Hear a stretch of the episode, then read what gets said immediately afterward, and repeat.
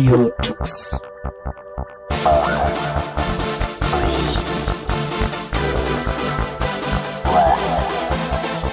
The German Linux Radio, the German Linux Radio.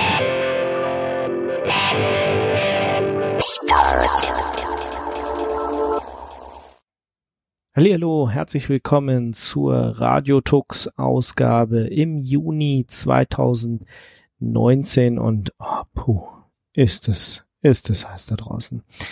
Nichtsdestotrotz, ich habe ein paar Interviews für euch, ähm, die hätten eigentlich alle schon in der Mai-Sendung kommen können oder einige davon, aber irgendwie war einfach so viel los und deswegen mal wieder eine Entschuldigung von mir, dass das alles ein bisschen länger gedauert hat. Nichtsdestotrotz, ich wollte euch diese Interviews nicht vorenthalten. Ich war nämlich in Barcelona auf der Cloud Native Con Europe 2019.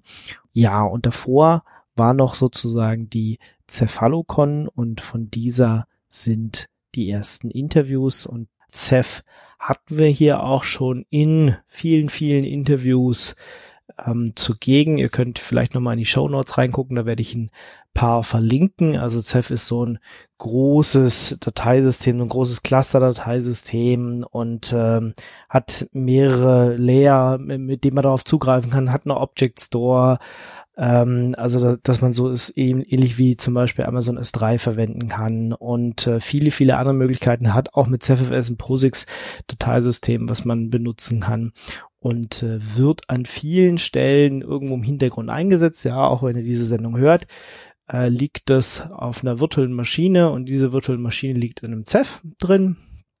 Ähm, und sozusagen, ja, hörte diese Sendung irgendwie auch, war auch dieses Dateisystem im Spiel da sozusagen. Und ja, ich habe mir ein paar Leute geschnappt, die mir mehr über dieses Ceph erzählen. Und eine dieser Neuerungen ist das Ceph Dashboard, was es ein bisschen leichter macht, das Ganze zu administrieren. Und da wird mein erster Interviewpartner mehr dazu erzählen. Ja, ich bin jetzt hier in Barcelona auf der Cephalocon. Bei mir ist Kai Wagner. Er ist Product Owner für den SUSE Enterprise Storage. Hallo Kai. Hallo. Und du hast gerade einen Vortrag gehalten zum Thema Ceph Dashboard und vielleicht kannst du mal ein bisschen, ja, vielleicht nicht ein Schwang aus der Jugend, aber du machst das ja schon länger sozusagen. Da gab es eine Vorgeschichte. Vielleicht kannst du ein bisschen was dazu erzählen, wie es dazu kam.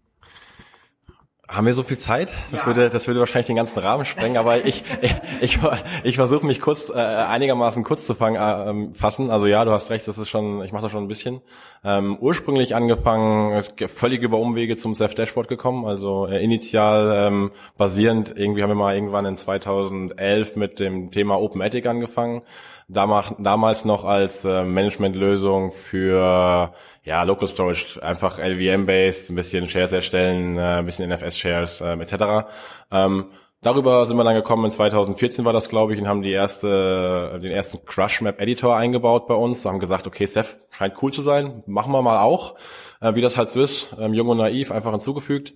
Ähm, und dann ungefähr ein Jahr später kam die, äh, die SUSE auf uns zu und hat gesagt, ähm, wir würden gerne mit euch zusammenarbeiten. Ähm, das, was ihr bei Ceph dann zugefügt habt, das gefällt uns. Ähm, wir würden gerne mehr Funktionalitäten in der Richtung sehen. Und ähm, dann haben wir da halt eine Partnerschaft draus gemacht, haben zusammengearbeitet. Ähm, ich bin mir jetzt heute nicht ganz sicher, ob es ein Trial and Buy war, so irgendwie, ähm, oder Buy and Trial, mehr so rum. Und ähm, ja, daraus ist dann irgendwie gekommen, äh, gekommen dass wir dann in 2016 ähm, von der SUSE ähm, übernommen wurden, also das Projekt mehr oder minder. Wir waren zufälligerweise dabei und so sind wir zu SUSE gekommen. Ähm, wir haben dann bei SUSE die ähm, am Anfang für mich persönlich sogar harte Entscheidung getroffen. Ähm, wir schaffen es leider nicht mit der aktuellen Personalie beides zu supporten. Das heißt weiterhin den alten Code von OpenEthic, um Local Management zu betreiben auf einer kleinen NAS oder ähm, Zwei-Way Replication, so DRBD hatten wir damals auch mit integriert. Ähm, also mussten wir halt den Teil droppen und haben dann mit der OpenAttic-Version, wie wir sie jetzt irgendwann genannt hatten, mal 3.x angefangen. Und ähm, das war mehr oder weniger so ein bisschen ein Neustart. Ähm, da haben wir allen alten Code rausgeschmissen, Ceph only. Und ähm, das war der weitere Werdegang. Und ähm, wie in meiner Präsentation vorhin kurz angesprochen, in äh, 2018, Anfang 2018 sind wir dann an Sage rangetreten, so den Founder von ähm, Seth und haben gefragt, okay, können wir euch irgendwie unterstützen ähm, bei eurer Entwicklung? Wir haben gesehen, ihr habt mittlerweile seit Luminous ein Read-Only-Dashboard drin und anstelle von ja, mehreren Lösungen, vielleicht sollten wir unser Wissen einfach ähm, auf eine Lösung zusammenfassen und das ist auch dann, was wir getan haben. Also wir haben dann angefangen, versucht Feature Parity zu erreichen, haben das mit Mimic sogar schon geschafft. Ähm, also das Ganze zu übernehmen, Feature Parity mit dem alten Dashboard und so ging es jetzt immer weiter. Und der Nautilus Release würde ich sagen, jetzt ist das ähm, hatte ich heute mehrere Unterhaltungen schon drüber, aus meiner Warte raus, das erste Release mit einem funktionstüchtigen Dashboard, was auch einen Mehrwert für den Enduser bietet, wo man wirklich was mit anfangen kann. Man kann was erstellen, man kriegt Metriken, ähm, man hat wirklich einen Mehrwert. Und ähm, heute gab es schon viel gutes Feedback und ich freue mich auf wesentlich mehr. Das ist auch irgendwas, was man relativ einfach aktivieren kann. Ne? Wenn ich also einen Ceph in der aktuellen Version habe, einen Befehl und dann habe ich irgendwie das Dashboard. Genau, also das Dashboard ist einfach nur ein weiteres Manager-Module ähm, und das, äh, da wir zum Core dazugehören, werden wir einfach mit ausgeliefert, sobald du jetzt ein, äh, ist schon Mimic mit drin, aber ich sag mal, du willst die neueste Funktionalität haben, sobald du jetzt ein Nautilus-Cluster installierst, hast du es out of the box. Das Einzige, was du machen musst, ist das Dashboard-Module zu enablen und danach ist up and running. Also ich muss nicht mehr äh, wie, wie früher irgendwie, was weiß ich, OpenEdit irgendwo anders runterladen und irgendwas machen.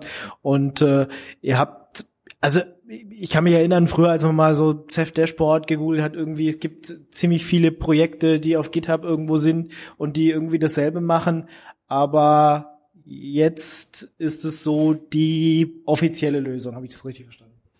Das hast du richtig verstanden. Also man muss sich nichts anderes mehr irgendwo runterladen, man hat keine Third-Party-Lösung irgendwoher. Es gibt immer noch weitere Lösungen auf dem Markt. Ähm, das ist, ist der Fall, das wird wahrscheinlich auch noch eine Zeit lang so bleiben. Ähm, aber das ist jetzt das Default Dashboard und ähm, das wird auch entsprechend downstream bei den entsprechenden äh, ja, Rendern halt benutzt. Und ähm, je mehr Functionality wir da hinzufügen, ist es halt irgendwann auch, ich sag mal, für kleinere Entwicklerteams hart, dem standzuhalten, weil ähm, sobald ich wie bei uns mittlerweile über 15 Leute an so einem Dashboard beteiligen, ähm, ja, da kommen so viele Funktionalitäten, das ist dann wirklich für die, für die Person schwierig. Das sind ja auch Leute aus unterschiedlichen Firmen, oder? Das sind komplett unterschiedliche, unterschiedliche Firmen. Ich sag mal, die Haupttreiber sind weiterhin äh, Red Hat und SUSE an der Stelle, ähm, aber mittlerweile kommen auch von, von anderen Leuten, anderen Companies, äh, kommen einfach irgendwo Commits dazu ähm, und beteiligen sich entsprechend ähm, an der Entwicklung. Welche Funktionen habe ich denn jetzt in dem Ceph Dashboard? Ähm, du hast allerlei Funktionen. Also ähm, als, er, als allererstes wirst du feststellen, dass das äh, Dashboard sich komplett geändert hat. Also den ersten Overview, den du bekommst, so ein Cluster-Overview. Ähm, wir haben ähm, Management-Features hinzugefügt. Du kannst ähm, deine OSDs managen, du kannst ähm, OSD-Options setzen, du kannst deine OSDs in Cluster reinnehmen, du kannst sie rausnehmen. Ähm, du kannst das Weighting von einem OSD zum Beispiel setzen. Ähm, das, das gleiche für Pools. Du kannst bei Pools entsprechend Pools erstellen. Du kannst ein Erasure Coded, du kannst ein Replicated Pool. Ähm, du kannst deine ähm, EC Profiles einfach, wenn du welche brauchst, dir direkt in die UI erstellen. Ähm, wir können Gateway Management, also iSCSI Shares, ähm, NFS Shares, ähm, RTW das gleiche, ähm, entsprechend Buckets erstellen, User erstellen. Ähm, neue Funktionalität, die auch gerade jetzt ganz frisch hinzugekommen ist, wir können in der UI ähm, RBD Mirroring konfigurieren. Das heißt, du kannst endlich das Ganze auch in der UI machen, kannst in deinen anderen Clusterknoten, äh, deinen anderen Cluster hinzufügen und kannst das Mirroring konfigurieren. Ähm, und obendrauf haben wir jetzt den Teil, auch dem hatten wir halt schon OpenEtic. Das ist aber jetzt halt neu für die Jungs auf Dashboard-Seite. Ähm, Self-Core technisch. Äh, wir haben Prometheus und Grafana wieder mit integriert. Das heißt, in der UI kriegst du entsprechend die Statistiken und die Metriken. Ähm, ja, wie du es vorher schon gewohnt warst, mehr oder minder. Okay, kann ich dann mein eigenes Grafana nehmen, wenn ich schon eins hab, oder muss ich das nehmen, was ihr mitbringt? Du kannst dein eigenes Grafana nehmen, was du schon hast. Ähm, das ist überhaupt kein Problem. Äh, die einzigste Einschränkung, die, die, du da hast, ist, dass die ähm, ja die Dashboard-Namen am Ende des Tages müssen halt den gleichen Namen tragen wie die, die wir erwarten. Ansonsten könntest du die theoretisch komplett replacen. Kann ich äh, die Crush Map ändern über euer Interface? Die Crush Map ist nicht änderbar aktuell, das ist ein Viewer. Ähm, wir hatten das initial mal in einer ganz frühen OpenMatic-Version mit drin und haben dann festgestellt, da kann man sich extrem schnell, extrem mit wehtun und ähm, haben da auch ein Negativbeispiel gehabt und haben dann gesagt, okay, ähm, aus Security Reasons, das nehmen wir mal raus und ähm, da ist für zukünftige Versionen dann einfach ein ja, ich sag mal mehr händisch ein, ein geleiteter Weg geplant, mehr Wizard-based, wo du nachher gesagt kriegst, okay, so viel Daten wirst du jetzt rumschaufeln müssen von A nach B. Das dauert eventuell so und so lang, bist du dir sicher, was du da tust. Ähm, ich bin immer noch dafür, wir bauen da eine kleine Plus-Minus mal geteilt, irgendwie so kleine Formel ein. Äh, wenn du es lösen kannst, dann darfst du das machen. Äh, ansonsten, ansonsten eher nicht. Aber nein, Schätz, bei, Schätz beiseite. Ähm, das ist, wie gesagt, in Planung momentan. Nein. Gibt es sonst irgendwas, was gefährliche Einstellungen irgendwie verhindern würde? Also habt ihr schon da irgendeine Intelligenz oder ist es erstmal, äh, jeder muss schon ein bisschen was von Ceph verstehen, wenn man das Dashboard benutzen will?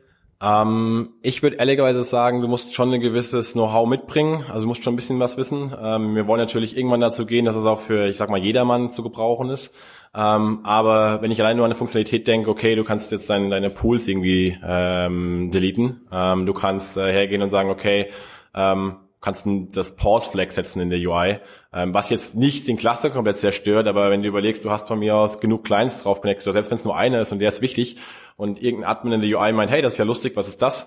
Und drückt auf Cluster pausieren, dann äh, geht halt kein Traffic mehr rein und kein Traffic mehr raus und ähm, ja, das ist dann schon irgendwo an der Stelle ein bisschen risky wenn du jetzt sagst, irgendein Admin macht, äh, habe ich irgendeine Art User Management? Also könnte ich jetzt äh, wirklich sagen, es gibt äh, wirkliche Admins, die dürfen alles und es gibt nur Leute, die können mal schön auf die Krawatte der Sports gucken? Ja, das ist auch eine Funktionalität, die haben wir hinzugefügt. Ähm, also wir haben User und Role Management mittlerweile mit in der ähm, UI drin. Das heißt, ähm, wir bei Default schippen wir ein paar ja, Rollen, ich würde sagen wie Administrator, Read-Only, ein RTW-User ähm, und ähm, dann könntest du genau das damit erreichen. Das heißt, du gibst einem bestimmten User äh, spezielle Rechte, zum Beispiel sagst du, okay, du darfst nur Icegazi-Shares erstellen, gibst ihm nur darauf Rechte und dann darf dieser User auch entsprechend nur das machen, darf keine Pools anlegen, keine RBDs zum Beispiel, ähm, sondern dürft nachher nur Icegazi-Targets erstellen. Aber so könnte ich äh, Ops-mäßig auch wirklich äh, Leuten bestimmte Rollen geben und die äh, haben dann nur diesen Bereich und äh, toben sich auf der Oberfläche aus und dürfen nichts anderes machen. Absolut, genau, das ist die Idee. Kann ich äh, das Dashboard an LDAP oder sowas anbinden? Du kannst das Dashboard auch an LDAP anbinden, ja. Ähm, hast dann, dann deine Authentication darüber. Wenn du Kerberos entsprechend einfach auf musst du, das musst du händisch machen, entsprechend auf Konsole einfach äh, einrichten, ähm, SMB-Conf und dann, ja. Okay. Ähm, brauche ich dann so die, die äh, Kommandozeile noch äh, oder kann ich jetzt, meinst du, ich könnte die meisten Sachen schon über das Dashboard abbilden? Also die Kommandozeile brauchst du definitiv weiterhin. Ähm, wir sind noch weit, weit entfernt von dem Stand, wo ich sagen würde, okay, die Kommandozeile ist obsolet. Ähm, Ceph ist und bleibt einfach noch sehr komplex. Wir versuchen vieles weg zu abstrahieren, aber an dem Stand, dass man wegkommt von der CLI, davon, da sind wir leider noch so ein paar Releases, würde ich sagen, von entfernt. Was sind denn die nächsten Entwicklungen? Ähm, weitere Entwicklungen jetzt erstmal sind geplant. Natürlich immer den Vorbehalt, dass wir gucken müssen, wie weit wir immer immer kommen. Ähm, ist jetzt im, im ersten Step, ähm, wie auch gestern von Sage schon angekündigt, ähm, zu versuchen, irgendwie Service Management mit reinzukriegen. Ähm, das heißt, neue Nodes irgendwie hinzu, also anzufangen, mal mit OSDs neu hinzuzufügen, statt ganze komplette Nodes. Ähm, aber da halt immer weiterzukommen, um dann entsprechend irgendwann mal ganze Nodes mit reinzukriegen, das Management. Ähm, das ist momentan noch äh, ja sehr stark im Fokus und wir versuchen da die passende Lösung zu finden. Ähm, ansonsten weitere Planung ist jetzt zum Beispiel SFFS-Management in der UI ähm, oder auch äh, Sambasys, wo es sehr oft angefragt wird. Okay, auch also also dass ich auch äh, eine Art Deployment habe, also was weiß ich, wenn ich äh, wenn ich äh, iSCSI benutzen will, dass er mir auch vielleicht äh, den den Teil dann irgendwie installiert und konfiguriert, weil bisher müsste ich ja Ceph äh, iSCSI selber installieren und äh, einrichten, dass ich es dann benutzen kann. Ne? Genau, das ist quasi der Plan, dass du ähm, auch Services wie zum Beispiel iSCSI, RTW etc., du einfach dann sagst, okay, auf dem Node hätte ich das gerne, Rolle zuweist, er dann das Ganze für dich übernimmt. Da basieren wir halt dann viel oder brauchen den Orchestrator dahinter, der jetzt halt mein Nordlist gekommen ist. Und ähm, ja, werden wir sehen, wie weit wir es bis Oktober schaffen. Wenn ich Lust habe mitzumachen bei euch, wie geht es? Ähm, am allereinfachsten ist es, uns zu erreichen im äh, ISC, so ganz klassisch, alt hergebracht. Ähm, Slack? äh, doch, der, es gibt auch, es gibt auch, es gibt auch Slack, äh, es gibt auch Slack-Channel, aber da gibt es keinen Dashboard-Channel, äh, muss man wirklich so sagen. Es wäre vielleicht mal eine Anregung, ob man nicht mal in der Richtung wechselt. Aber ähm, äh, also im, auf dem OFTC-Server ähm, unter Hashtag Seft-Dashboard, ähm, da findest du eigentlich alle Dashboard-Jungs. Ähm, und kannst da alles loswerden, was du willst. Ansonsten ähm, gibt es mittlerweile auf der auf der Homepage direkt bei Seth äh, gibt es einen Involved. Wie kann ich mich am besten beteiligen? Und am aller einfachsten ist es immer noch ähm, im Untermenü auf GitHub gibt es eine sogenannte Hacking RST und da ist eigentlich wirklich alles bis ins kleinste Detail erklärt, ähm, wie du dein Development System aufsetzt und wie du sogar nachher deinen Pull Request erstellst und das sollte, glaube ich, den meisten helfen. Ansonsten kann ich auch erstmal anfangen, was weiß ich, ein Typo irgendwo zu fixen und äh, vielleicht mal gucken, äh, Fehlerreports einzureichen, was bei mir oder Wünsche einzureichen. Also darauf seid ihr jetzt auch gerade aus, äh, Feedback einzusammeln, ne? Absolut, alles, alles ist wichtig. Selbst der, der kleinste äh, Fix in der Documentation oder Typo oder das ist alles wichtig. Ähm, und natürlich, wie das, das Feedback ähm, ist das Allerwichtigste. Das heißt, wir, wir brauchen User-Feedback. Ähm, wir entwickeln die UI, wie wir sie sehen, wie wir denken, okay, ähm, sie könnte einen Mehrwert bieten, aber vielleicht aus unserer Warte. Und ähm, jemand anders hat einen komplett anderen Use Case. Also wir brauchen einfach wirklich das Feedback. Also jeder, der irgendwie, ich sag mal, ein, ab, ab Nautilus ein Cluster laufen hat, einfach mal anmachen, guckt euch an und sagt uns, okay, das Feature brauchen wir noch, das fehlt oder ähm, hey, ich habe von mir aus 10.000 OSDs, OSDs, ich habe einen riesen Cluster, ähm, könnt ihr das nicht anders gruppieren oder uns fehlen diverse Einstellungen? Das ist genau das, was wir quasi brauchen. Super, vielen Dank, Kai. Dankeschön. Hi, this is Greg Crow Hartman. I'm a Linux kernel developer, and this is Radio Tux.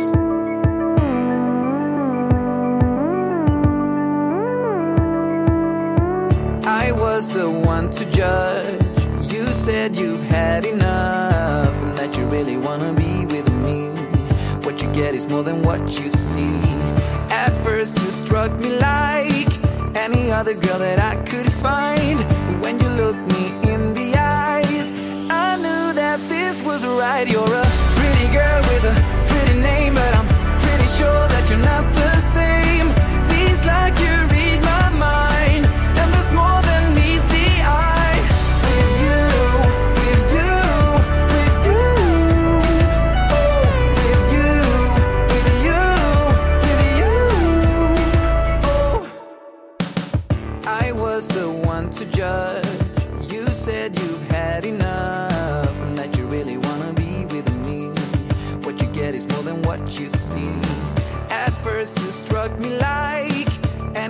girl that I could find.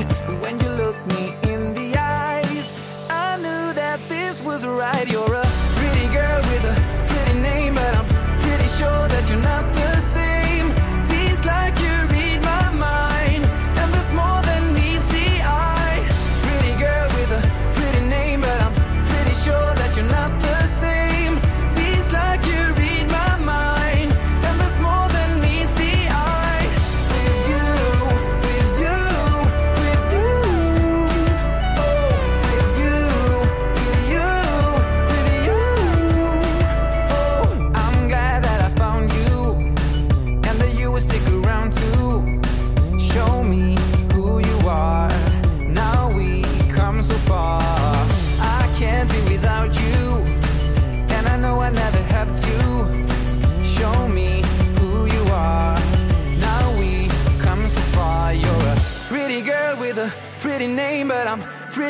that you're not the same. Feels like you read my mind, and there's more than meets the eye. Pretty girl with a pretty name, but I'm pretty sure that you're not the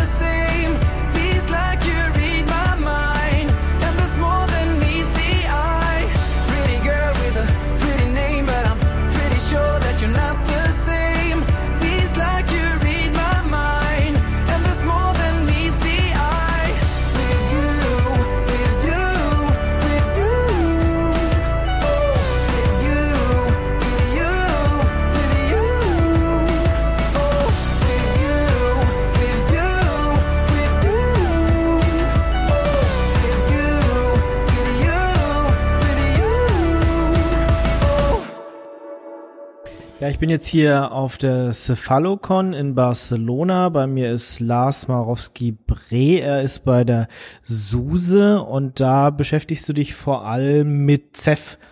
Genau, ich beschäftige mich seit fünf Jahren ausschließlich mit Ceph und Software-Defined Storage-Lösungen. Ich habe auch gehört, du bist so ein bisschen der Grund, weswegen überhaupt SUSE CEF benutzt. Ja, das stimmt. Ich habe vorher hochverfügbare Cluster gemacht und dann habe ich irgendwann festgestellt, wir bräuchten eigentlich auch mal so eine richtig hochverfügbares, hochverfügbare skalierende Storage-Lösung. Und damals hat sich dann Ceph angeboten und dann bin ich dann so lange mit auf die Nerven gegangen, bis sie das dann auch tatsächlich als Produkt umgesetzt haben. Okay, also irgendwann haben die Chefs erkannt, es ist vielleicht doch ganz interessant. Genau, irgendwann hat Nils auf der SuseCon 2010 in der Keynote unser neues Produkt angekündigt und dann haben wir das Produkt dann auch so umgesetzt. Genau, und äh, scheint erfolgreich zu sein, zumindest seid ihr immer noch dabei und benutzt immer noch CEF. Genau, wir haben ein großes Wachstum an Kunden, Kundendaten wachsen immer weiter und ja, wir haben weiterhin voll auf Ceph gesetzt. Du bist jetzt äh, in dieser Ceph Foundation. Die wurde in Berlin vor, weiß nicht, sechs Monaten oder sowas äh, angekündigt. Gibt's jetzt und was macht denn diese Ceph Foundation? Genau, das haben wir auf dem OpenStack Summit in Berlin angekündigt. Ähm, das war schon länger in Vorbereitung. Es gab davor das Ceph Advisory Board. Ähm, und jetzt haben wir es als richtige Foundation im Rahmen der Linux Foundation aufgebaut ähm, mit 13 Premier Members, äh, 8 Associate Members und einigen General Members. Ähm, die Ceph Foundation dient hauptsächlich dem Zweck, Ceph in der Industrie und in der Community weiter bekannt zu machen. Das ist eine ähm, Industry Alliance, um halt die Hauptakteure in den Ceph-Projekten und der Ceph-Community zusammenzubringen. Also es sind, sind Firmen, die dabei sind, aber eben auch ähm, Wissenschaftsorganisationen. Genau, Wissenschaftsorganisationen wie zum Beispiel CERN, ähm, weil Ceph halt auch aus dem akademischen Umfeld kommt und akademische Projekte häufig sehr, sehr viele Daten haben, die sie verwalten müssen und da gibt es einfach zu Ceph keine Alternative. Was macht diese Foundation jetzt? Ähm, zum Beispiel dieses Event organisieren, ähm, andere Sachen wie Ceph Days organisieren, sponsern. Wir kaufen Hardware für die Open Source Projekte, also für das Ceph Open Source Projekt, wie zum Beispiel für das Sepia Lab. Ähm, wir haben da noch ganz viele andere Ideen, wie wir das Geld ausgeben können, aber nachdem die Ceph Foundation erst neu gegründet ist, haben wir noch nicht alle Möglichkeiten voll ausgeschöpft.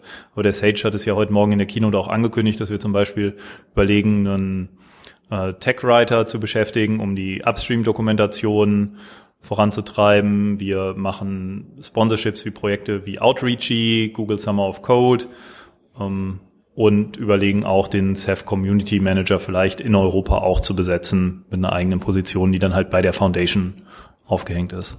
Der dann auch bezahlt wird, eventuell von der Foundation? Genau. Das wäre eine der Möglichkeiten, dieses Geld anzuwenden. Welche Rolle hast du da jetzt? Ähm, ich bin der Repräsentant von SUSE in dieser Foundation und bin, weil SUSE Premier Member ist, als Gründungsmitglied, repräsentiere ich sozusagen die SUSE in dem Ceph Foundation Board of Governors.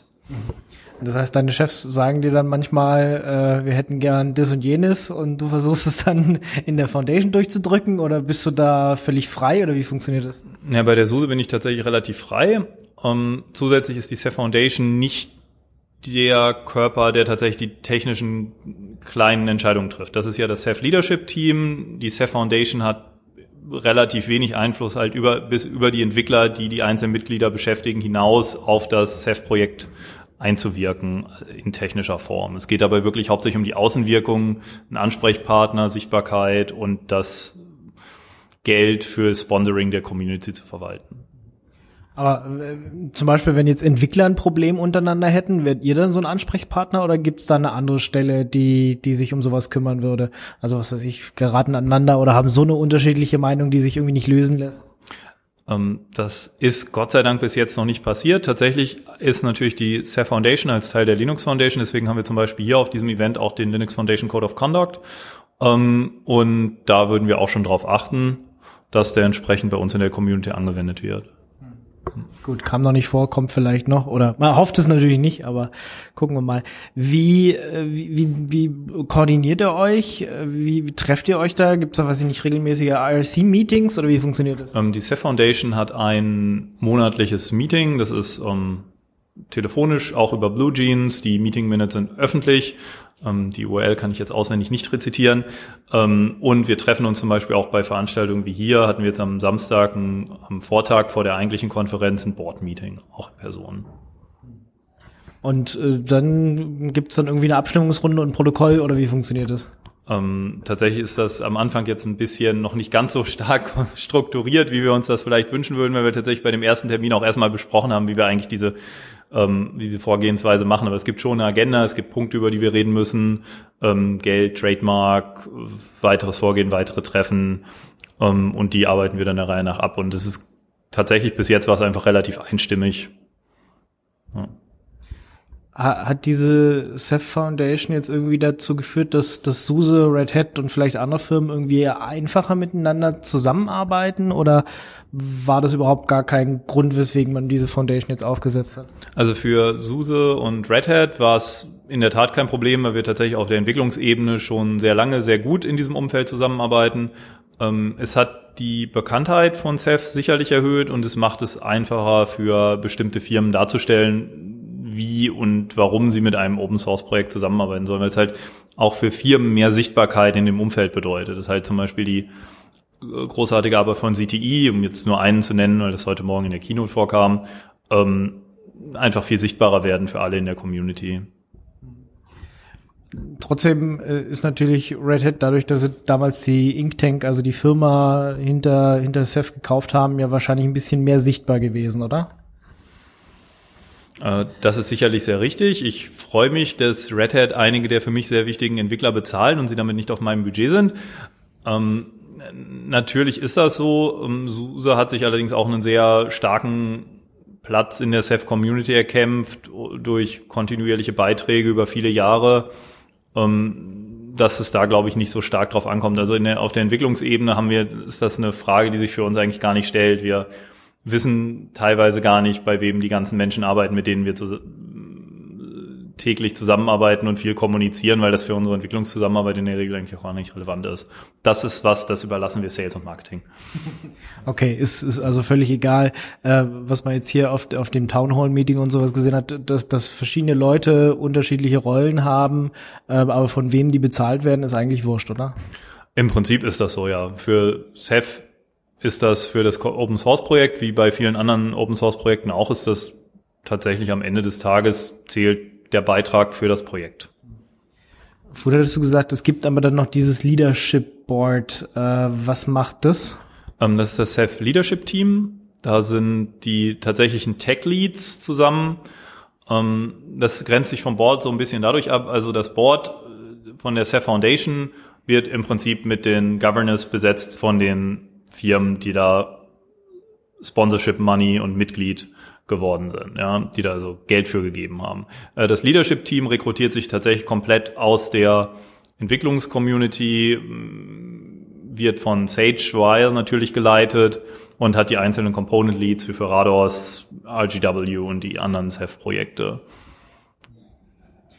Weißt du zufällig auswendig, wann die nächsten Treffen, die Ceph Days, die nächsten sind? Ähm, Ich weiß zufällig von dem am 2. Juli in Utrecht in den Niederlanden, weil ich das mit organisieren helfe. Es gibt im Oktober oder im September eins im CERN, es steht in meinem Kalender und die anderen weiß ich auswendig noch nicht. Und wir werden die Cephalocon nächstes Jahr ähm, wieder in Asien haben. Sehr wahrscheinlich irgendwo in China scheint derzeit die Hauptzielrichtung zu sein. Wird im September sein, äh, das, das CERN, die CERN Days, ähm, oder äh, die CEF Days am, am, am CERN, die sich dann wahrscheinlich eher so um dieses Wissenschaftsthema ein bisschen drehen werden. Ähm, Asien, Europa wird es dann im Wechsel sein? Fehlt da nicht Nordamerika so ein bisschen? Ähm, das ist eine gute Frage. Es kann sein, dass wir auch in zwei Jahren dann nach Nordamerika gehen. Ähm, jetzt hat sich halt erstmal ein, ein Organisationsteam für China, Asien gefunden und ähm, dadurch wird es sehr wahrscheinlich wieder in dem Bereich stattfinden, einfach weil in dem Bereich auch sehr, sehr viele Projekte sind und Nordamerika, Europa sehr stark miteinander verbunden sind, aber von Tasmanien aus ist es schon sehr weit nach Barcelona. Da bietet sich etwas in Asien mehr an. Das stimmt auch wieder. Ähm, du hast gestern noch einen Vortrag gehalten, äh, Old Man Yes at Cloud, also war, war äh, äh, so eine halbe Überschrift. Ähm, warum? Was, was gefällt dir gerade nicht? Also das kann man, glaube ich, so nicht sagen, dass mir etwas nicht gefällt. Ähm, Ceph ist eine sehr, sehr gute, sehr stark skalierende Lösung. Ähm, als Techniker ist es aber auch schon wichtig, immer ein Auge drauf zu haben, wo sind die Grenzen einer bestimmten Technologie oder eine, welche Grenzen ergeben sich aus einer bestimmten Entscheidung, die ich immer dem Design meines Projekts und meiner Software getroffen habe.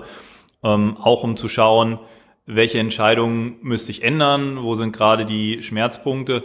Und ich denke, der Hauptpunkt, wenn ich einen mir raussuchen sollte, ist, wenn Ceph in zu kleinen Umgebungen eingesetzt wird, muss man sich sehr bewusst sein, welche Entscheidungen man damit eingeht und welche Ergebnisse das betrifft. Weil da einfach im Grunddesign von Ceph Entscheidungen sind, die einfach wirklich hauptsächlich Richtung große Lösungen gehen. Ähm, und das ist halt auch insofern wichtig. Es gab ja auch noch mehr Vorträge. Es gab einen Vortrag über Tuning Ceph for Small Environments ähm, die, der Vortrag über Crushing the OSD Variants. Das sind alles Probleme, die angegangen werden, um einfach auch Ceph in kleineren Umgebungen mehr einsetzbar zu machen. Und natürlich auch in dem Vortrag, ich weiß nicht, ob du ihn dir angehört hast, ähm, gab es einfach auch so ein paar War Stories, was wir so erlebt haben, wenn Systeme zum Beispiel auf einer Monokultur von Hardware aufgebaut wurden und daraus sich natürlich die in HA-Umgebungen sehr bekannten Probleme ergeben, dass wenn die einmal kaputt ist, sie in allen Servern gleichzeitig sehr wahrscheinlich anfällig sein wird. Äh, trifft wahrscheinlich dann auch für, für Netzwerk zu, also wenn es die ganzen, die Netzwerk-Switcher alle gleich, gleiche Hersteller, gleiche Sorte sind, können die auch alle ausfallen. Ja, genau. Also Monokulturen ist immer schlecht. Äh, Stärke entsteht durch Diversität und ähm, Zuverlässigkeit und Resilience auch. Ähm, man möchte einfach vermeiden, dass möglichst, oder man möchte vermeiden, dass Komponenten korrelierte Fehler haben. Und wenn ich in allen die exakt gleiche Firmware-Version in meinem NIC habe, dann ist dieser Fehler, wenn diese Firmware-Version mit meinem Switch im Zusammenspiel zum Beispiel ein Problem hat, betrifft sie einfach alle Switches und alle Firmware äh, und alle NICs gleichzeitig. Was ist für dich eine kleine Umgebung? Was ist für dich eine große Umgebung? Ähm, ich würde sagen, eine kleine Umgebung geht los wir haben Projekte gesehen, wo versucht wurde, Ceph-Umgebung mit zwei Knoten und drei Festplatten aufzubauen. Ich würde sagen, da können wir uns relativ einig sein, das ist eine sehr kleine Umgebung. Ähm, große Umgebung, also die größten Umgebungen haben wir inzwischen hunderte von Petabytes. Ähm, ich würde sagen, wenn ich so eine sinnvolle Umgebung mir anschauen würde, würde ich vermutlich so bei zehn Knoten losgehen für einen tatsächlichen produktiven Einsatz, einfach auch dadurch, dass durch der Ausfall eines einzelnen Knoten nicht mehr als zehn Prozent der Gesamtkapazität meines Clusters und auch der Gesamtperformance meines Clusters betrifft. Ähm, das ist, denke ich, so ein ganz guter Schnitt. Und dazwischen gibt es so viele Graubereiche, wo man sich fragen kann und sich halt die Abwägung im Einzelnen anschauen muss, warum man sich für die eine oder die andere Lösung entscheidet. Man kann Ceph auch auf einem Node betreiben. Man kann Ceph hervorragend auf einem Knoten betreiben. Das äh, mache ich zu Hause auch. Das macht jeder Entwickler, der testet. Die Frage, ob das für ein Produktivsystem die sinnvollste Anwendung ist, ist allerdings eine ganz andere. Äh, ich glaube, du hattest auch in dem Vortrag irgendwas gesagt, dass, dass die Leute halt eine Testumgebung aufbauen, die dann halt klein ist und damit irgendwas testen. Und das klappt irgendwie nicht so. Genau, man muss halt bei kleinen Umgebungen sich anschauen, welche Daten kann ich davon auf mein großes System extrapolieren und welche nicht. Das heißt, wenn ich mein Testsystem zum Beispiel mit den Festplatten zusammengebaut habe, die ich gerade noch im Schrank liegen hatte, irgendwelche kleinen Consumer-Festplatten, ähm, dann waren die vermutlich nicht so performant wie mein Flash-System, was ich dann in der Produktion aufbauen möchte, ähm, weil einfach man diese Economy of Scale bei kleinen Systemen einfach nicht hat. Der Hauptunterschied ist allerdings ein ganz anderer. Das ist weniger die tatsächliche Performance, sondern ist der Aufwand. Das heißt, der Aufwand, so eine Testumgebung aufzubauen, ist gar nicht so viel kleiner als eine Umgebung mit Hunderten von Knoten aufzubauen. Wir haben einen Kunden gehabt, der wollte 100 Systeme deployen und hat dafür eine Woche eingeplant, weil er hatte halt vorher mal ein Testsystem aufgebaut, da hat er einen Tag für gebraucht und dann hat er das hochgerechnet und hat gedacht, naja, das wird schon eine Woche dauern. Aber die Vorbereitungen waren alle die gleichen, dann hat er den Befehl eingegeben, jetzt bitte deployen und drei Stunden später sind wir nach Hause gegangen und haben Abend gegessen, weil danach lief das System. Also die, die, der Administrationsaufwand von Ceph geht einfach nicht signifikant hoch, wenn ich wesentlich mehr Knoten habe. Das heißt, ich habe am Anfang diese, diese relativ hohe Hürde, die ich einmal überspringen muss, mich mit dem Ganzen vertraut zu machen, mich einzuarbeiten. Und danach skaliert es halt super. Hab also auch am Anfang hohe Kosten und danach äh, äh, ja, geht es halt linear nach oben. Ich würde sagen, es geht sogar sublinear nach oben, mehr so logarithmisch, falls nicht sogar, also manchmal haben wir so den Eindruck, es ist fast ein konstanter Aufwand. Also ob ich ein System mit 100 Knoten betreue oder ein System mit 10 Knoten betreue, macht, äh, was wir bei uns im Support sehen können, eigentlich keinen großen Unterschied. Ähm, ich habe halt nur sonst entsprechend mehr Kapazität und mehr Performance. Ähm, das ist so das Gegenteil zu ähm, den berühmten Rasierklingen. Die erste Rasierklinge ist bei dem Rasierer dabei, die ist umsonst und die nächsten Rasierklingen werden teuer. Ähm, bei Ceph ist es genau umgekehrt. Die erste Rasierklinge, der Rasierer ist teuer, aber die, das Verbrauchsmaterial wird billig. Oder Drucker. Ja, der, ähm, der, eigentliche, der eigentliche Spruch ist ja, the first shot is always free und das ist halt bei Ceph ähm, definitiv genau umgekehrt. Gibt es noch irgendwelche Fallstrecke, die man so beachten sollte, wenn man jetzt das erste Mal mit Ceph anfängt? Mm. Ähm, musst du aufpassen, was du sagen darfst, oder was? Ich überlege nur gerade, was ich mir da als ähm, raussuchen würde. Ähm, ich glaube, man kann sich sehr viel Aufwand damit sparen, wenn man dann tatsächlich, gerade wenn man das das erste Mal installiert, ähm, eine der Lösungen nimmt, die man nicht selber von Scratch kompiliert. Also ich weiß nicht, das ist bei vielen Open Source Projekten so, es bietet sich an, das mit einer Distribution zu machen, einfach weil das man kann sich die ganzen Abhängigkeiten selber zusammensuchen, aber das macht einfach unglaublich viel Aufwand. Ich denke, da würde ich mir auf jeden Fall eine Version anschauen, die vernünftig dokumentiert ist und wie jemand anders diesen ganzen Aufwand für mich schon einmal gemacht hat, die richtigen Versionen der Komponenten zusammenzusuchen. Ja. Vielleicht irgendein Config-Management auch nehmen, was es äh, dann schon gleich deployt. Genau, also das maskiert halt viel von der Komplexität. Und Aber ist trotzdem gut. Mal, irgendwann muss man sich reinarbeiten und wissen, wie diese ganzen Komponenten funktionieren. Ja, auf jeden Fall. Aber wie gesagt, es ist viel schöner, wenn man das machen kann, während das System läuft und man sich dann damit vertraut machen kann, als wenn man am Anfang davor steht und sich die Haare rauft, wenn ich noch welche hätte und nicht so genau weiß, wo man jetzt anfangen soll wenn ich das dann gemacht habe, äh, mal so ein Testsystem aufgesetzt habe und irgendwo nicht weiterkomme, was, wo gehe ich hin, wo finde ich Hilfe?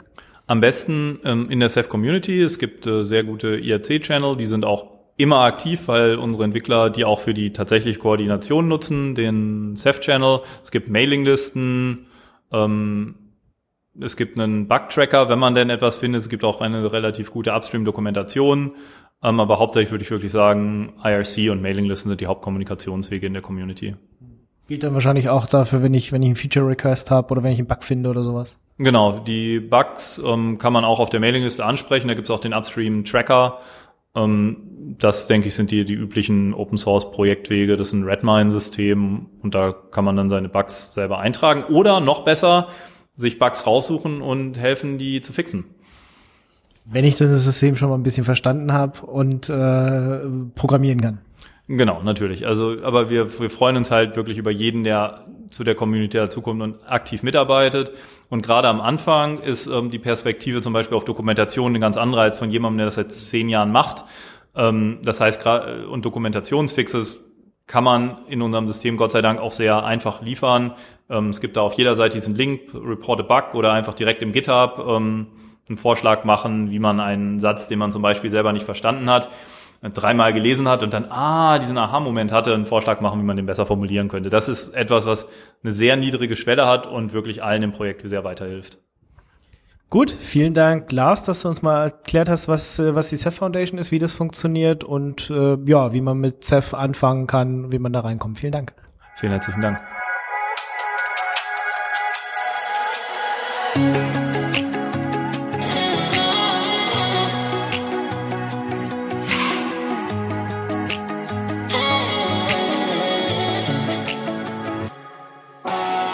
My skin bends to the touch of your fingertips. A heart stained with the mark of your fingerprints. Thoughts move with your thoughts in unison. Ever since you appeared, nothing's been the same. I'm reshaped like the shore after a wave. Crash down in the middle of a hurricane. Everywhere you go, everything you do, everybody something's different about you. Cause baby, it shows in little things you do. You are my obsession. Every word you say, little lot too much. Every little way that you move is enough to put on display that everything you touch. You leave an impression.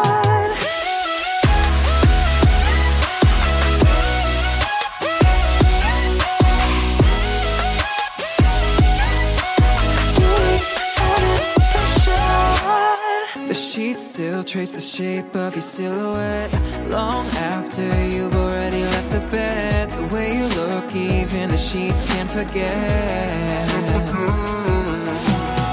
You keep me calm, babe, but you still make my hands shake. Keep me grounded, but rock me like an earthquake. The way you move me, baby, can't be explained do, everybody knows something's different about you. Cause baby, it shows in the little things you do. You are my obsession. Every word you say, little or too much. Every little way that you move is enough to put on display that everything you touch. You leave out impression.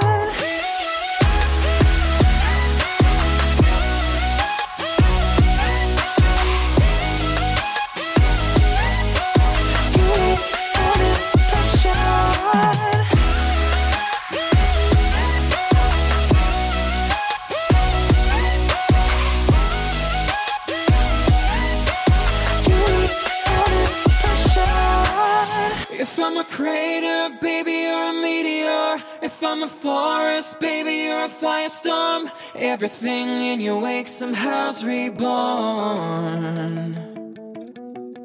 If you're a footstep that makes me the sand beneath, I'll change for you, cause baby, you impact me. Everything you touch surely changes form.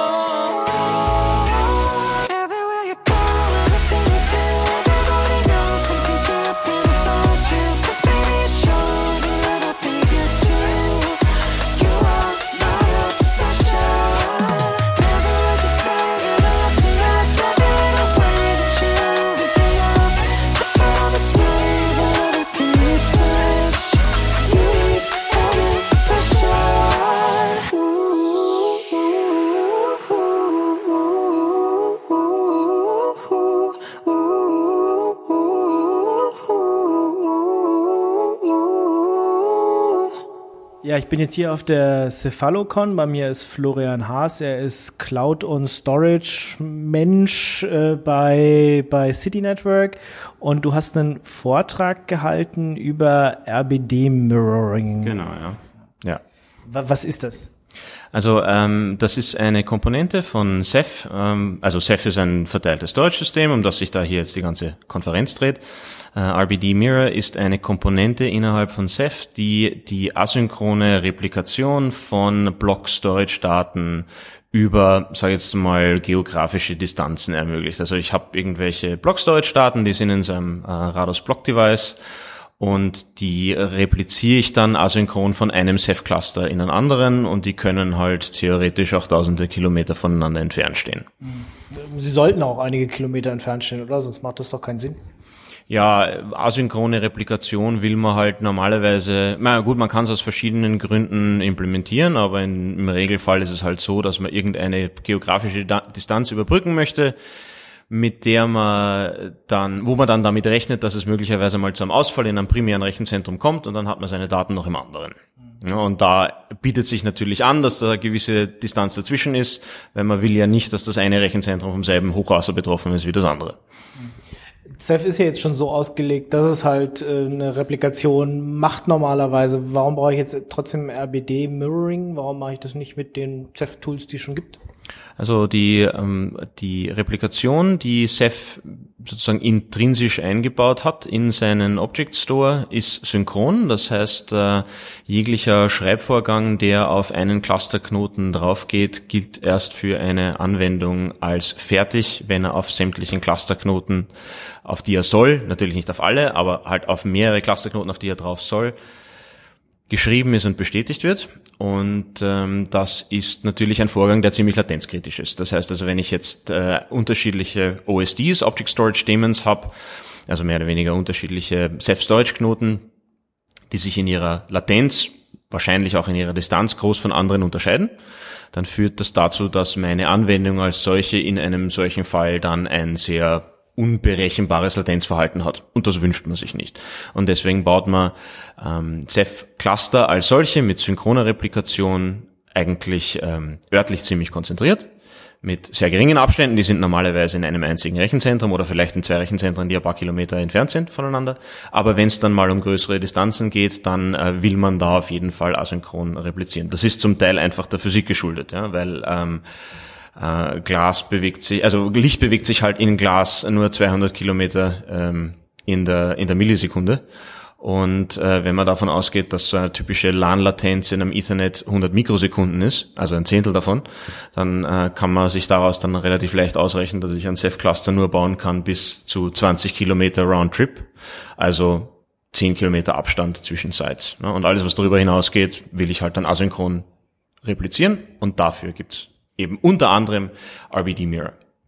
Wie, wie funktioniert das dann? Also ich habe äh, diese ABD-Images, die ich ja zum Beispiel für eine virtuelle Maschine oder sowas benutze.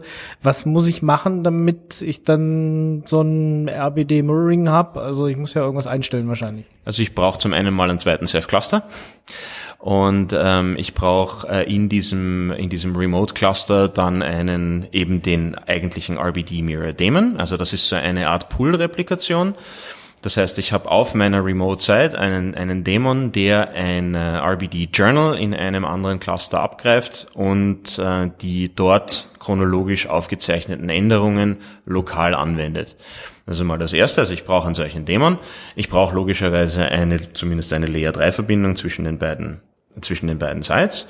Und äh, dann gibt's noch ein bisschen was an Konfiguration, die dazukommt. Äh, ich brauche zum Beispiel für so ein RBD, äh, damit ich Änderungen an einer anderen Stelle nachführen kann, muss ich diese Änderung einmal an der Quelle aufzeichnen und das nennt sich eben RBD Journal, äh, sodass dann Schreibvorgänge, die auf dieses RBD Image draufkommen, gleichzeitig in ein solches chronologisches Journal reingeschrieben werden. Und auf der Remote-Seite, also auf der Seite, wo der RBD Mirror Daemon dann läuft, dann kann man diese, diese, diese Journal-Daten äh, abgreifen. Das nennt man Journal Watch und auf ein äh, lokales Image anwenden. Das nennt man dann Journal Replay. Und was dann dabei rauskommt, ist letztendlich ein Image, also ist halt ein, ein Block-Device letztendlich, ähm, das Schreibvorgänge, die es erhält, an einer anderen Stelle in einer anderen Site mit einer gewissen Distanz dann einfach nachspielt. Jetzt hast du dieses Journaling erwähnt, das muss ich einschalten explizit, oder? Das ist bei äh, RBD-Images im Allgemeinen so. Äh, wie alles in Ceph kann man das über eine Konfigurationsoption auch regeln. Ähm, Konfigurationsoptionen gibt's in Ceph so ziemlich für alles. Ich glaube, das letzte Mal, wo ich gezählt habe, äh, waren es insgesamt 1440 Config-Optionen, die irgendwo in Ceph einstellbar und drehbar sind. Ähm, will man aber in der Regel nicht, äh, weil äh, ein, ein, dieses Journaling natürlich nicht gratis ist. Ne? Also ähm, da gilt wieder die Maxime von There ain't no such thing as a free lunch. Äh, das heißt, ähm, das ist durchaus äh, komputativ teuer, also ähm, ein, diese, diese Journal-Daten mitzuführen und deswegen will ich das, und das wirkt sich halt auf meine Gesamtperformance aus, deswegen will ich das im Allgemeinen eigentlich nicht aktiviert haben, sondern nur für solche Images, die ich dann eben spiegeln will, die ich replizieren will. Kannst du das irgendwie beziffern? Äh, was macht das aus, wenn ich das aktiviere? Äh, Da kann ich denn nur die Standard Consultant Antwort drauf geben, nämlich es kommt drauf an. Es kommt nämlich ganz, ganz viele Faktoren an, unter anderem auf deine Hardware. Es kommt darauf an, wie dein Ceph Cluster konfiguriert ist. Es kommt darauf an, ob du diese Journal-Daten in denselben Rados Pool, so nennt sich das. Also das ist quasi eine logische Unterteilung deines Clusters, dass du dann auf eine physische Unterteilung deiner Clusterknoten auch mappen kannst. Das heißt, also im Endeffekt kannst du dir aussuchen, schreibst du deine Journal-Daten auf dasselbe Blech drauf wie deine Image-Daten oder sind das zwei unterschiedliche Bleche, auf die das draufkommt. Es gibt ganz, ganz viele Dinge, die das, äh, die das beeinflusst. Und unter anderem auch das I.O.-Verhalten deiner Applikation. Also es ist zum Beispiel so, wenn ich äh, mit relativ großem I.O. Ähm, äh, arbeite, mir dann ganz einfach den Durchsatz ansehe und ich schreibe meine Journal und meine Image-Daten in dieselben Stores rein, dann führt das dazu, dass sich mein Durchsatz in etwa halbiert, was man sich circa erwartet, wenn man alles zweimal schreibt. Wenn wir allerdings mit IOs arbeiten, mit IO-Sizes arbeiten, die deutlich geringer ist, dann kann sich der Overhead ähm, auch auf das Zehnfache hochschaukeln. Und äh, da gibt's dann recht interessante Tuning-Optionen, wie man das äh, ein bisschen abdämpfen kann. Aber es, da wird's dann schon langsam komplex. Also es ist auf jeden Fall merklich, ähm, wobei das sich ausschließlich auf das Journaling betrifft, das Mirroring an solch, also das Spiegeln, das Replizieren selber bringt dann kaum mehr irgendwelche Performance-Nachteile, aber das Journaling an sich ist schon relativ teuer und äh, dementsprechend muss man sich sehr genau überlegen, unter welchen Umständen man das machen will. Es kann aber durchaus sein, dass das absolut äh, machbar und brauchbar ist, äh, wenn wir uns, also es gab hier auf der Konferenz einen Vortrag vom Dan van vom CERN, die betreiben ja auch eine sehr große OpenStack-Umgebung in dem Fall mit sehr viel Ceph dahinter und dementsprechend brauchen die auch ziemlich viel RBD. Äh, Und die drosseln ihre, ihren, ihren Durchsatz und ihre IOPS auf ihre Block-Devices, die von virtuellen Maschinen genutzt werden, von vornherein ziemlich stark runter. Und wenn man das macht, dann hat man natürlich durch das Journaling und durch das äh, Mirroring möglicherweise gar keine für Benutzer bemerkbaren Nachteile mehr. Wie gesagt, kommt sehr auf viele, viele Faktoren an. Das bezieht sich jetzt aber vor, vor allem aufs, aufs Schreiben, ne? Also weil ich muss das Journal einfach mitschreiben. Beim Lesen hat das überhaupt gar keine Unterschiede. Ganz genau, ja. Und ich habe das auch für meinen für meinen Vortrag hier empirisch einmal nachgestellt. Also ich habe da eben meine meine eigenen, also meine Benchmarks dazu gemacht. Das ist auch so. Also wie man sich das erwartet, das das wirkt sich auf das Leseverhalten nicht irgendwie nachteilig aus, sondern ausschließlich auf das Schreiben. Und ähm, aber beim beim Schreibvorgang als solchen ist der ist der Einschlag doch relativ massiv. Kann natürlich auch wiederum bedeuten, ähm, dass ich davon gar nicht großartig viel merke, weil ich eine Applikation habe, die, also irgendeine Anwendung habe, die sehr leseintensiv ist und sehr, sehr selten schreibt. Kann aber auch ganz umgekehrt sein. Ich kann eine Applikation haben, die mein Block-Device mit Writes zuknallt und dann wird mir das sehr wehtun. Oder merklich wehtun. Kann ich mehr als einen Mirror haben? Ja, ich kann, äh, also die Frage muss man auf, muss man von zwei Positionen sehen, nämlich einerseits kann ich mehrere Replikationsziele haben, also kann ich von einem Ort an zwei oder drei unterschiedliche Orte replizieren? Antwort ist ja, kann ich machen. Und die andere Frage ist noch, kann ich mehrere RBD Mirror Daemons in einer Site haben und sind die untereinander dann hoch verfügbar? Auch da ist die Antwort ja. Also beides Beides trifft zu. Ich habe einerseits mehrere RBD Mirror Daemons in einer Site und ich kann auch mehrere RBD Mirror Instanzen haben, gegen die ich repliziere, die über unterschiedliche Sites verteilt sind. Und ich kann dann auch sowas machen, dass ich äh, quasi zwei Cluster habe und in jedem ist ein RBD-Mirror und die einen mirror ich auf den anderen und die anderen auf den anderen, also so, dass ich äh, so eine Zwei-Wege-Synchronisation habe. Ja, das kann ich machen. Ähm, auch, also alles, was ich dafür brauche, ist eben ein RBD Mirror Daemon an beiden Enden. Und dann kann ich die Richtung dieser Replikation beliebig umdrehen. Und zwar auch nicht, das ist auch kein alles oder nichts, sondern ich habe ja unterschiedlichste, ich habe in einer, zum Beispiel in einer Cloud-Umgebung leicht hunderte oder tausende solcher Images und dann kann ich für jedes dieser Images separat die, die Richtung der Replikation auch bestimmen. Ich kann aber nicht äh, in, in beiden gleichzeitig schreiben, ne? also das würde nicht funktionieren. Genau, also das ist ja, wenn ich jegliche Storage-Lösung, die asynchron repliziert, schließt aus, dass man an beiden Seiten gleichzeitig schreibt. Mit einer, das ist mit synchroner Replikation schon nicht leicht, aber solche Lösungen gibt's. Aber in dem Moment, wo ich sage, äh, nein, meine Replikation soll asynchron sein, dann bedeutet das, dass ich zumindest für Block Storage nicht auf beiden Seiten schreiben kann. Wenn wir über andere Storage-Systeme reden, also zum Beispiel jetzt RESTful Object Storage, die können schon durchaus eventually consistent sein. Also wenn ich jetzt als Beispiel hernehme OpenStack Swift als äh, RESTful Object Storage, dann sind solche Dinge möglich. Da kann ich in die eine Richtung replizieren und in die andere Richtung replizieren und in beiden schreiben, aber dann habe ich eben andere Konsistenzgarantien und da trifft halt dann der Brewersche Satz wieder zu, nicht? Ich kann also, ich kann mir ein, ein System bauen, das ist partitionstolerant und konsistent. Dann ist es strongly consistent oder es ist partitionstolerant und immer verfügbar, dann ist es eventually consistent und alle drei gibt's halt nicht. Ähm, wenn, wenn mir jetzt einer dieser beiden Cluster runterfällt und ich ja die einen vielleicht dahin migriert habe und die anderen dahin, wie sage ich jetzt, äh, dass welcher jetzt der Master ist und welcher der Slave ist und wie tausche ich das um? Die, äh, der Vorgang heißt in RBD Mirror Lingo ähm, Promotion und Demotion. Und ähm, es ist grundsätzlich so, dass ich ein, ein, ein Image, das im primären Zustand ist, also Primary, das heißt der Replikationsquelle, äh, das kann ich durch eine Demotion zu einem Nicht-Primary-Image machen und umgekehrt kann ich ein Non-Primary-Image durch eine Promotion zu einem Primary-Image machen, was nur dann geht, wenn die Gegenseite nicht selbst Primary ist oder die Verbindung zur Gegenseite unterbrochen ist und ich das durch einen administrativen Befehl, also durch ein Force, erzwinge. Und das wiederum bedeutet dann natürlich, dass sollte mir meine ursprüngliche Seite wieder online kommen, dass ich dann aufräumen muss. Also, dass ich dann definieren muss, okay, diese oder jene Seite ist jetzt die, die gewinnt. Und ähm, dann, das nennt sich dann in RBD Mirror wieder ein Image Resync, der dann eben passieren muss. Jetzt äh, ist, ist es nicht ganz so einfach, dieses, dieses aufzusetzen, weil man muss ja irgendwie sagen, okay, der eine Cluster kennt den anderen und äh, man muss da einige Einstellungen machen. Das ist ein bisschen einfacher geworden jetzt mit dem neuen Release. Was muss ich da aktuell so tun?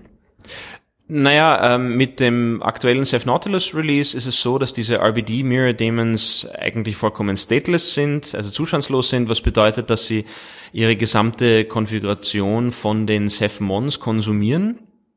Äh, Das bedeutet, wenn ein RBD Mirror Daemon hochkommt, fragt er seinen Mon nach seiner Konfiguration und verhält sich dann dementsprechend. Das heißt, er braucht keine Konfigurationsfiles mehr und nix. Das bedeutet auch wiederum, dass ich ein RBD Mirror Daemon auf irgendeiner beliebigen Node starten kann, die halt nur Zugang zu ihrem Mon hat, also die mit einem Mon kommunizieren kann. Und das bedeutet jetzt, dass das Einzige, was ich jetzt nochmal machen muss, ist äh, die beiden Seiten gegeneinander authentifizieren und sie dann aufeinander zeigen lassen mit einem Vorgang, der halt Peer Connection heißt in, in RBD Mirror. Das heißt, dass ich muss dem, den einen Cluster als einen Peer, als einen Replikationspartner des anderen definieren und das gleiche umgekehrt auch machen. Und dann geht's los. Das heißt, ja, das ist de- deutlich einfacher geworden. Das RBD Mirroring gibt's grundsätzlich schon das dritte Release jetzt, also das landete ursprünglich in, ähm, in, in, in Luminous äh, und dazwischen gab es noch das Mimic Release und jetzt wird das Ganze eben nochmal deutlich einfacher. Ähm, sind da irgendwelche Security-Maßnahmen sonst noch zu treffen? Oder wenn ich die bekannt mache, also Peere, äh, dann, dann haben die irgendwelche Authentifikationsmechanismen schon drin? Genau, also das, das Peering setzt dann voraus, dass die gegeneinander authentifiziert werden. Dazu hat ja Ceph sein eigenes Authentifizierungsschema, das heißt Cephx. Und ansonsten muss ich eben noch sicherstellen, dass die überhaupt netzwerkmäßig miteinander kommunizieren können. Und das ist noch die andere Grundvoraussetzung. Aber wenn die erfüllt sind, nämlich äh, die beiden Cluster können einander finden und die beiden Cluster können sich gegen, äh, gegenseitig authentifizieren, dann muss ich seit dem Ceph Nautilus Release jetzt nichts Großartiges anderes mehr machen. Jetzt äh, ist es ja alles super. Also ich habe äh, eine Art Disaster Recovery Möglichkeit dann, aber es ist ja noch kein Backup. Wie würde ich denn ein Backup machen? Also was das Ganze jetzt von einem Backup unterscheidet, ist, dass die Replikation als solche ja Streaming ist. Das bedeutet, ich habe ähm, hier einen Replikations ein, äh, ich habe einen Re Replikationsdatenstrom, der einfach auf der Gegenseite dann appliziert wird, also angewandt wird, was mich nicht daran hindert, in meinem RBD-Image irgendwelche Daten zu löschen, die ich eigentlich nicht löschen möchte. So, dementsprechend ist auch das nach RAID 1, Ceph und vielen anderen Dingen auch wieder kein Ersatz für Backup. Ähm, was ich sehr wohl mit, mit, mit RBD-Images machen kann in Sachen Backup, ist, äh, ich kann einerseits diese Images exportieren und importieren. Das entspricht also einem Full-Backup. Ich kann also meine RBD-Image-Daten aus einem Ceph-Cluster rausziehen dann zu einem anderen Cluster schicken und dort wiederum importieren. Was ich aber auch machen kann, und das entspricht in, in der Backup-Terminologie eigentlich mehr so einem inkrementellen oder differenziellen Backup, ich kann äh, in meinen RBD-Images nacheinander Snapshots ziehen und kann dann die Unterschiede zwischen den beiden Snapshots ebenfalls in ein File exportieren. Das nennt sich dann Export Diff. Das entspricht also wirklich einem Binary Diff zwischen zwei Snapshots. Und auch diesen Snapshot-Export kann ich anderswo hinschicken und dann an ein dort vorhandenes, auf ein dort vorhandenes Image oder Image Snapshot anwenden. Und mit diesem Snapshot-Shipping kann ich ähm, auf die Art wirklich ein, ein inkrementelles Backup machen, das ich von mir aus alle 24 Stunden aktualisiere. Und dann bin ich eben auch dagegen geschützt, dass ich mir mal eben irgendwo ein RM, äh, dass mir irgendwo mal ein RM entgleitet äh, oder ein Drop Database oder was auch immer, so dass ich mir meine Daten dann äh, da auch wieder zurückholen kann von meiner Remote-Site. Und ich könnte ja ähm, also erstmal eine Remote-Zeit überhaupt aufsetzen mit äh, RBD-Mirroring und dann von diesem quasi gemirrorten Sachen die die die Backups dann quasi ziehen. Also hätte ich dann nicht mehr die Hauptlast, was was ich auf meiner ersten Cloud sozusagen, am ersten Cluster. Genau, das kann ich auch machen. Und das ist auch, also diese, diese Form von Backup ist dann auch wiederum in verschiedene Plattformen integriert, die Ceph, die Ceph nutzen können. Also zum Beispiel, ich komme ja selber eher aus der OpenStack-Ecke. In OpenStack ist es so, dass wir da, wir haben da einen Service, das heißt Cinder Backup und dieses Cinder Backup Service ist integriert mit Ceph RBD. Und ein Cinder Backup Service kann ich dann auf einen sekundären Ceph Cluster zeigen lassen, also nicht mein primärer Ceph Cluster, den ich für meinen OpenStack verwende.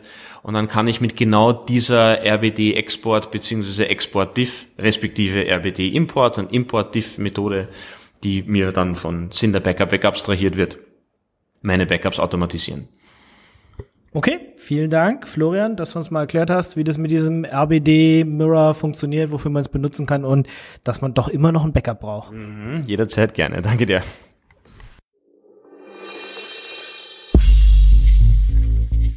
Hallo, hier ist Klaus Knopper. Und Adriane Knopper. Ja, und wir sind hier bei Radio Tux und grüßen alle Hörer da draußen.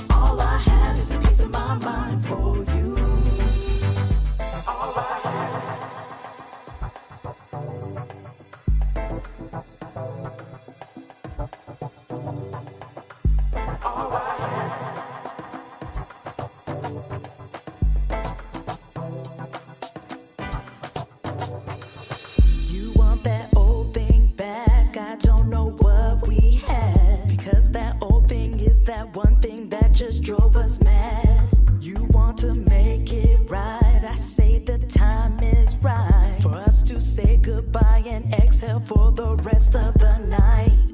And the love stopped getting stronger. And the fight started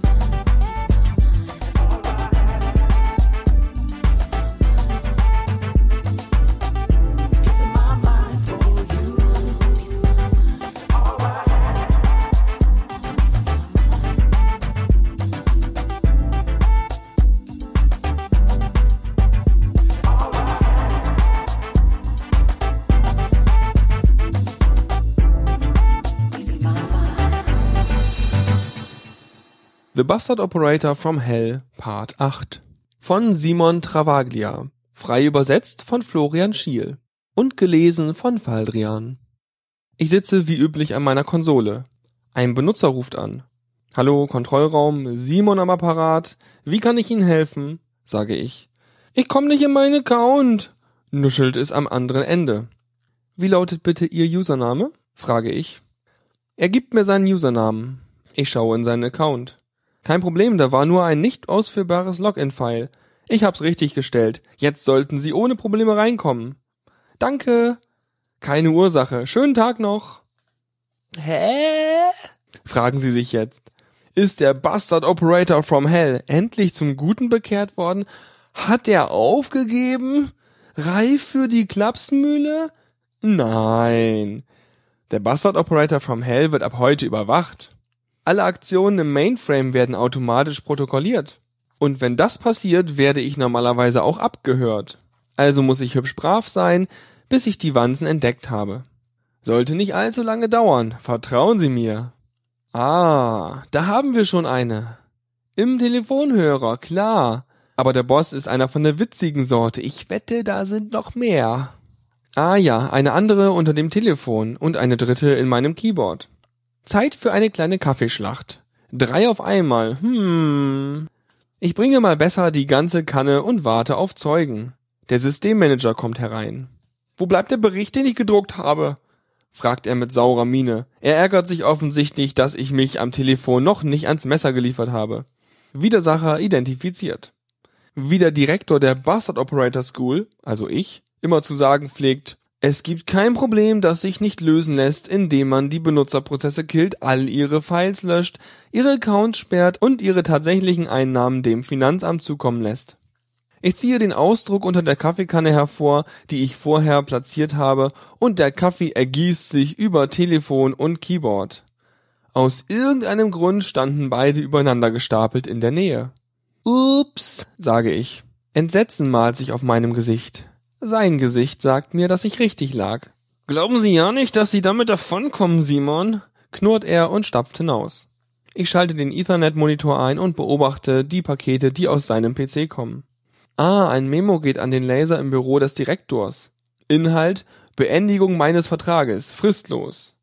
Ich mache schnell ein paar notwendige Änderungen an dem File, solange es im Spool Directory liegt, und lasse es dann an seine ursprüngliche Adresse weitergeben. Ich starte mein Programm Endzeit, das minus 522 auf den PC knallt und der Mainframe macht sich in die Hose. Später beim Booten entferne ich das lästige Logging. Als nächstes gehe ich in den Kabelraum und stecke meinen Walkman-Kopfhörer in den freien RS232-Port aus dem Büro des Direktors. Es ist erstaunlich, wie leicht man Bugs ausstreuen kann, wenn man weiß, wo die Datenleitungen laufen. Direktor, sind Sie sicher? Systemmanager, absolut sicher. Direktor, und Sie wollen es sich nicht noch einmal überlegen? Systemmanager, auf keinen Fall.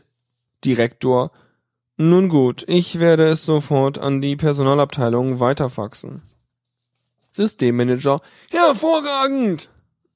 Zwei Sekunden später kommt der Systemmanager herein. Er lächelt. Es sieht aus wie das Lächeln eines großen, satten Haifischs. Tja, ich werde Sie vermissen, Simon, beginnt er, noch ganz erfüllt von der eben geleisteten Entscheidung. Oh, sage ich zuckersüß und heuchle Neugier. Wohin gehen Sie denn? Nein, Simon, sagt er genussvoll. Sie gehen. Eine Beförderung, sage ich. Sie haben endlich diesen Brief an den Direktor geschickt, dass er ein gottverdammtes Arschloch ist und dass Sie aufhören? Nein. Sind Sie sicher? Der ist aber viel besser als der über meine Entlassung. Seine Pupillen weiten sich eine kleine Idee. Es ist, als ob man ein Walross mit dem Sofakissen erschlagen würde. Er rast los, um das Fax zu stoppen. Nur nachdem er gerade gekündigt hat, klicke die Klack, funktioniert sein Cardkey nicht mehr. Hm, Anfänger. Das Telefon klingelt. Es ist derselbe wie vorhin. Ich komme jetzt in meinen Account, aber ich habe keinen Speicherplatz mehr auf der Platte. Moment, ich schau, was ich tun kann. Klicke die Klacke, die Klick, RM-R Sternchen. Das war The Bastard Operator from Hell, Part 8. Ja, und damit sind wir auch schon wieder am Ende der Juni-Sendung.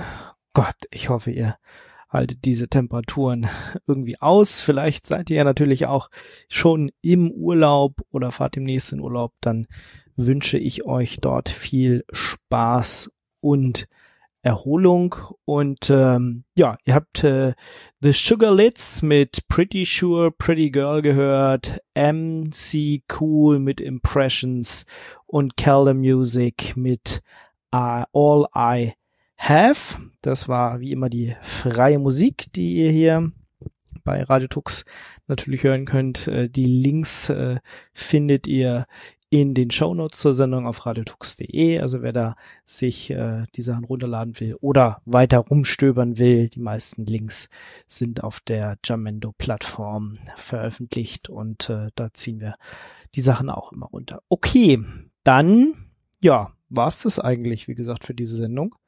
Ähm, die Links zu den Interviews findet ihr auch auf unserer Seite. Und äh, nächstes Mal, dann in ein paar Wochen, geht es mit den englischen Interviews, mit dem Teil der äh, Cloud Native Con, mit der KubeCon weiter. Da sind dann vornehmlich englische Interviews, in denen es sich um Kubernetes und dieses ganze Zeug dreht. Und äh, ja, ich wünsche euch bis dahin wie immer eine frohe Zeit. Passt auf euch auf, habt Spaß und bis zum nächsten Mal. Ciao, ciao.